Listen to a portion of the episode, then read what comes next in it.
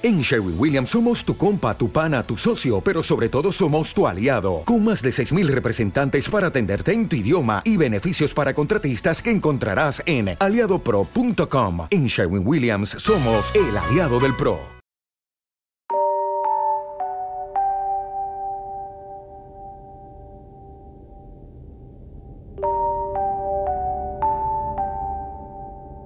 Yo soy Noelia. Yo soy Axel. Y esto es Casa Drohan.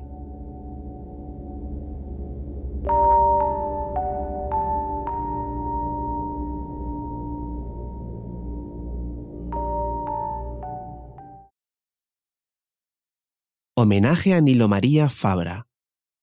Este año se cumplen 120 años desde su fallecimiento. 24 de abril de 1903. Para seguir proporcionando contenido gratuito, suscríbete y comparte el episodio.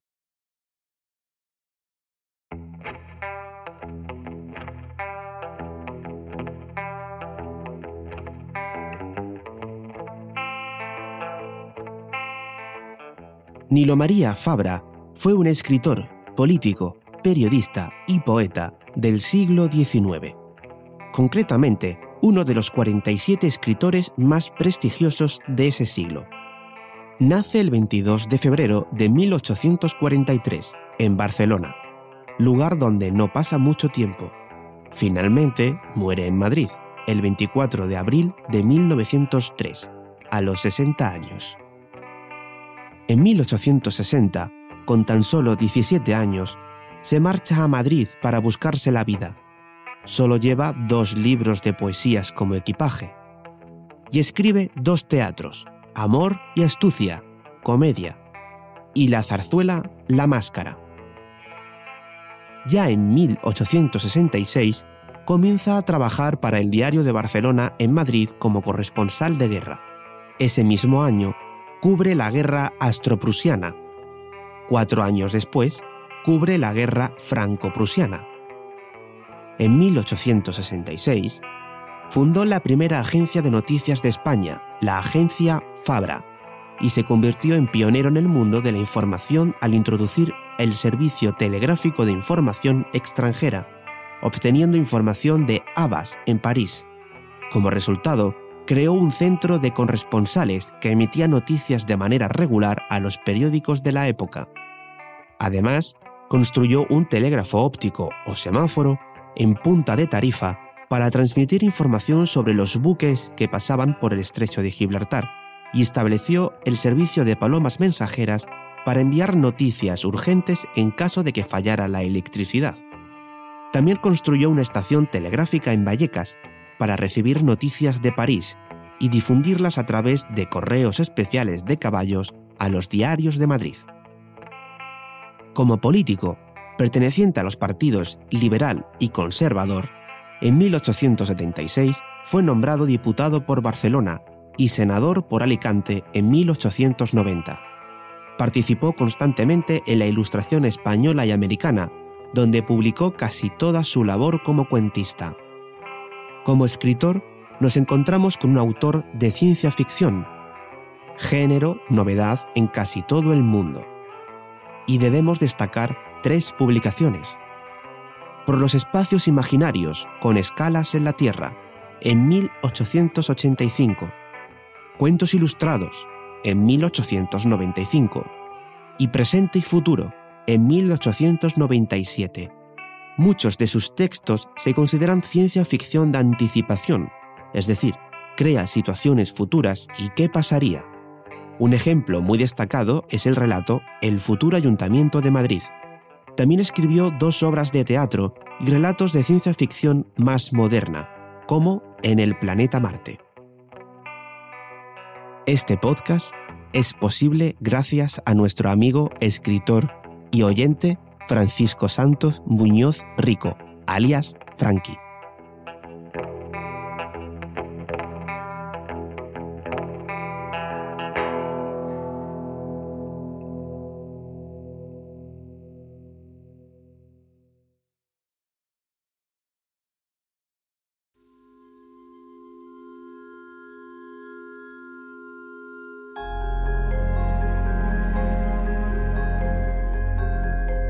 Teitán el Soberbio. Cuento de lo porvenir.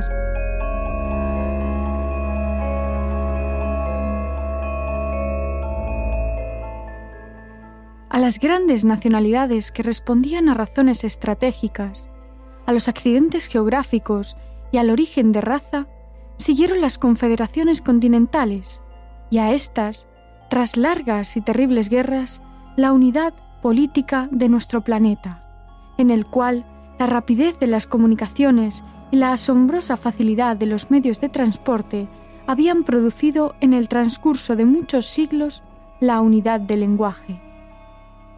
Prodigiosos fueron los adelantos obtenidos en el orden material, pero ni las ciencias sociales, ni el arte de gobernar, ni los principios de justicia y equidad aplicados a la administración pública progresaron en manera alguna. Habíanse ensayado todas las formas de gobierno y los pareceres andaban todavía discordes sobre cuál era la mejor. Sometidas al terreno experimental las teorías de las diversas escuelas socialistas, desde el individualismo anárquico hasta el Estado omnipotente. Reconstituíase la obra social según los antiguos planos. Buscaba la humanidad el perfeccionamiento de sí misma, menospreciando el auxilio de las creencias religiosas, y sucumbía víctima de su propia flaqueza.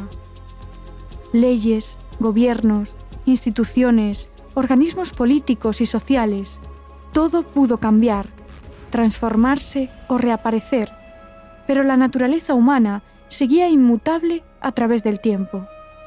Rayaba el centésimo siglo y era rey de la tierra Teitán el Soberbio, personificación del Estado Dios, quien tenía a su servicio los inventos más peregrinos y extraordinarios que concibió el genio de la ciencia y perfeccionó la actividad incansable de la industria. Inmensas redes de alambres telegráficos y telefónicos y de cables subterráneos y submarinos cruzaban en todas direcciones. Y el monarca universal regía al mundo con un ejército de electricistas, al cual estaba confiado el resorte más poderoso del gobierno, el espionaje.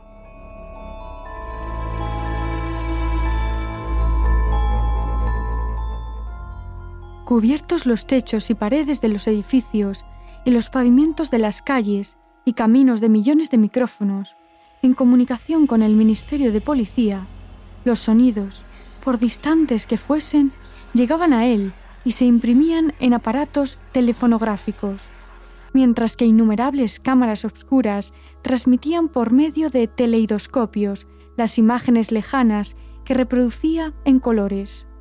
Con fidelidad y exactitud notables, la telefografía hasta en los aerostatos y en los aerociclos, vehículos muy comunes, había aparatos dedicados al espionaje, en los cuales quedaban estampadas las vibraciones del aire y de la luz.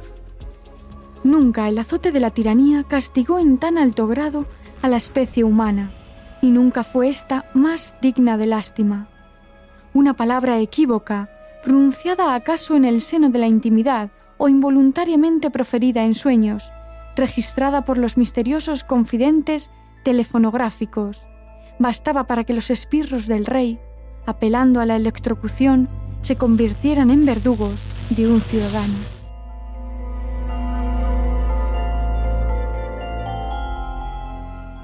Enormes minas, cuyos hornillos encerraban materias explosivas superiores a la dinamita, extendíanse en el subsuelo de las poblaciones, y el tirano por medio de hilos eléctricos que comunicaban con su palacio, tenía al alcance de la mano la parcial o general ruina. Merced al terror y al monopolio de la electricidad, era dueño del orbe. Las nobles conquistas y portentosos triunfos de las ciencias físicas sobre la materia habíanse convertido en serviles instrumentos de opresión y esclavitud. Tan inmenso poder que nunca tuvo mortal alguno, no saciaba, sin embargo, la hidrópica sed de ambición de aquel soberano, sin rivales, ni émulos, ni vasallos rebeldes, ante quien muda se postraba la humanidad entera. Quería algo más, y fatigado de este pensamiento, abatida la frente, cruzados los brazos, torvo el ceño y despidiendo llamaradas por los ojos, paseábase a grandes trancos por el salón del trono de su palacio de Teitanópolis. Era la regia estancia de colosales proporciones e incomparable magnificencia, de malaquilla el pavimento, de jaspe las paredes y de oro purísimo las columnas. En los adornos de las basas, capiteles, entrepaños, cornisamento y zócalo campeaban, formando artístico conjunto, la esmeralda, el rubí, el diamante y otras piedras preciosas. En las amplias bóvedas, cuyo atrevimiento acusaba la presencia del ligero y resistente aluminio, apuró el arte pictórico los más peregrinos en encantos de la ficción. Veíanse a un lado los Juegos Olímpicos, caballos a escape, tendido el cuello, erizadas las largas y copiosas crines, abierta la roja nariz, rebelde la boca al freno, arrastraban, en medio de nubes de polvo, ligeros carros, sobre los cuales, apuestos mancebos, con la fusta al aire, suelta las riendas, los ojos desencajados, inclinada la cintura y el ardimiento en el corazón, proclamábanse victoriosos del espacio.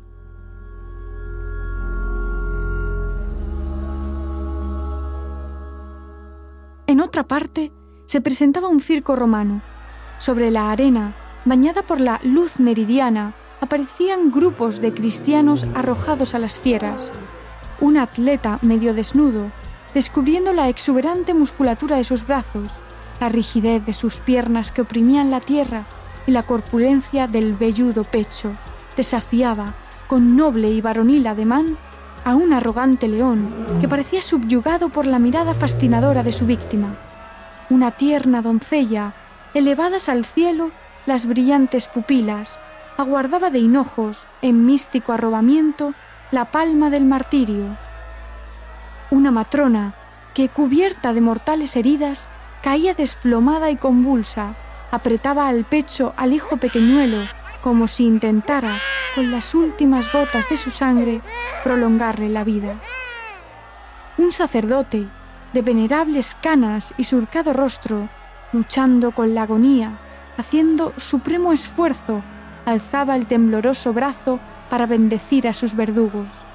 Y la enorme y apiñada muchedumbre, puesta de pie en las inmensas gradas, ebria de crueldad, aplaudía frenética y devoraba con los ojos aquel horrible y cruento espectáculo de animales feroces despedazando, desgarrando y triturando cuerpos humanos.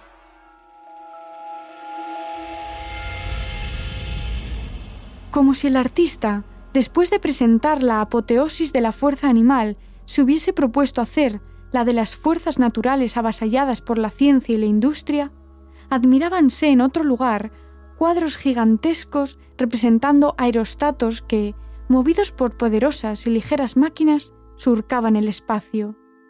Obras hidráulicas ciclópedas, destinadas a utilizar como motor el movimiento de las olas del océano.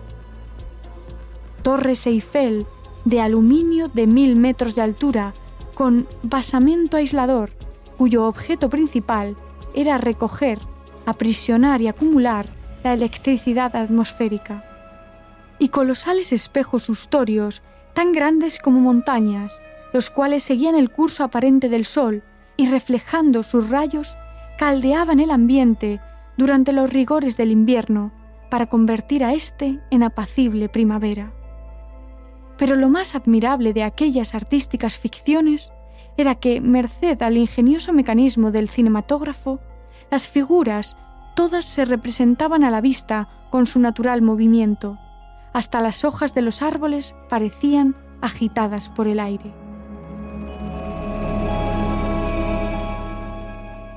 Teitán el soberbio, con visibles señales de impaciencia, proseguía a grandes zancadas su paseo por aquel grandioso y magnífico recinto. De pronto, no pudiendo refrenar la cólera, sacudió un látigo eléctrico que tenía en la mano y brillando al extremo del mismo una centella, se oyó un ruido sordo y prolongado, como de trueno, que retumbó en las espaciosas y dilatadas naves del espacio. A breve rato abrióse una ventana sobre la cornisa del salón y asomó un anciano, caballero en una aerobicicleta, quien bajó pausadamente describiendo una espiral y apeándose de la máquina que quedó suspendida en el aire a un palmo del suelo, fue a arrojarse a los pies del soberano. Señor, dijo con una voz sumisa y apagada, ¿qué manda vuestra cósmica majestad? Niquetes, contestó Teitán, sentándose en el trono y dirigiendo una mirada altanera al recién llegado. Te llamé porque no quiero que abuses más tiempo de mi paciencia.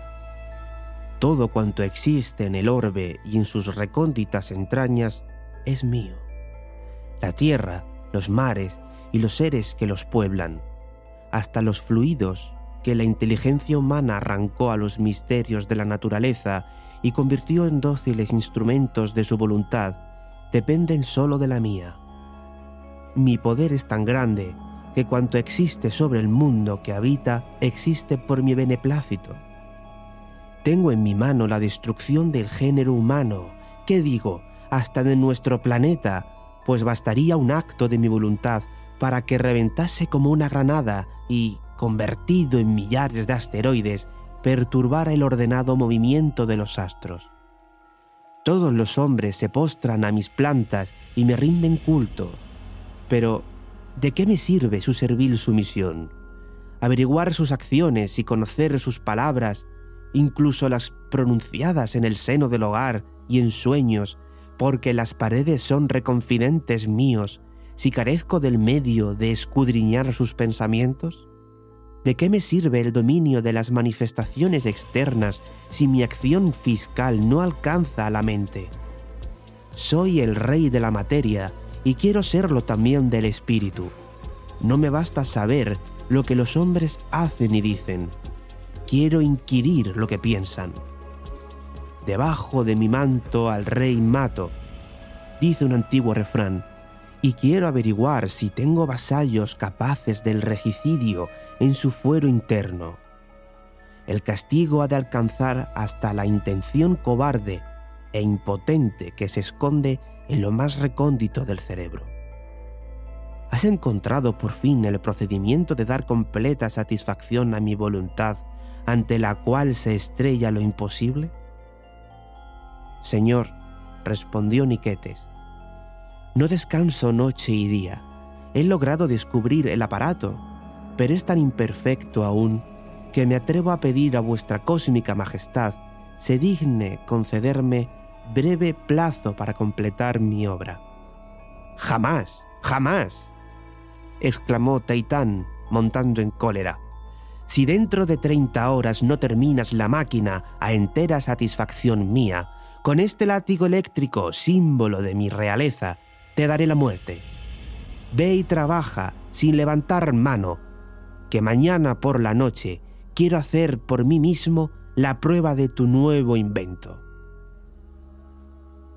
Al siguiente día, cerrada ya la noche, y digo noche porque el sol había traspuesto el horizonte, sustituyéndole enormes focos eléctricos que iluminaban el espacio con la claridad de aquel recibió Teitán en privada e íntima audiencia a Niquetes, su ingeniero de cámara. Señor, dijo éste, entregando al rey una especie de casco de aluminio. En cumplimiento de las celestiales órdenes de vuestra cósmica majestad, tengo la honra de poner en sus divinas manos el fruto de mis desvelos y vigilias, al cual he dado feliz cima y remate, bautizándole con el nombre de epistemégrafo, que me place, exclamó el tirano. Nombre sonoro y significativo, refractario a la compresión del vulgo y tormento de la lengua de la plebe. Prosigue. Después de profundos y detenidos estudios, descubrí que, así como las vibraciones del aire dejan huella permanente en el papel de estaño del fotógrafo, cuyas rayas reproducen los sonidos, los fenómenos mentales dan lugar en las células del cerebro a vibraciones nerviosas que quedan grabadas en la parte externa del cráneo. Merced al aparato de mi invención, estas manifestaciones cerebrales externas se transforman en sonidos, y por ellos se puede descubrir, a voluntad del operador, no solo lo que piensa una persona, sino también lo que pensó en época determinada. Voy a hacer la prueba por mí mismo, dijo Teitán, y se puso el casco de aluminio. ¿Qué pensamientos desea vuestra cósmica merced que reproduzca el aparato? preguntó el sabio. Los primeros en cuanto tuve uso de razón, contestó el monarca. Niquetes oprimió un botoncito que tenía el casco en la parte correspondiente a la cimera y de una trompetilla, parecida a las de los fonógrafos, con que aquel remataba, salió una voz chillona y vibrante diciendo, ¿Por qué no matan a mi padre? Yo sería rey. Y Teitán, quitándose el casco, quedó largo tiempo pensativo. De pronto, arrojando el casco al suelo y dándole un latigazo eléctrico que lo hizo trizas, exclamó, Prefiero ignorar siempre los pensamientos ocultos de mi hijo. Y volviéndose a Niquetes, añadió, En premio de tus servicios, vengo en nombrarte sabio de casa y boca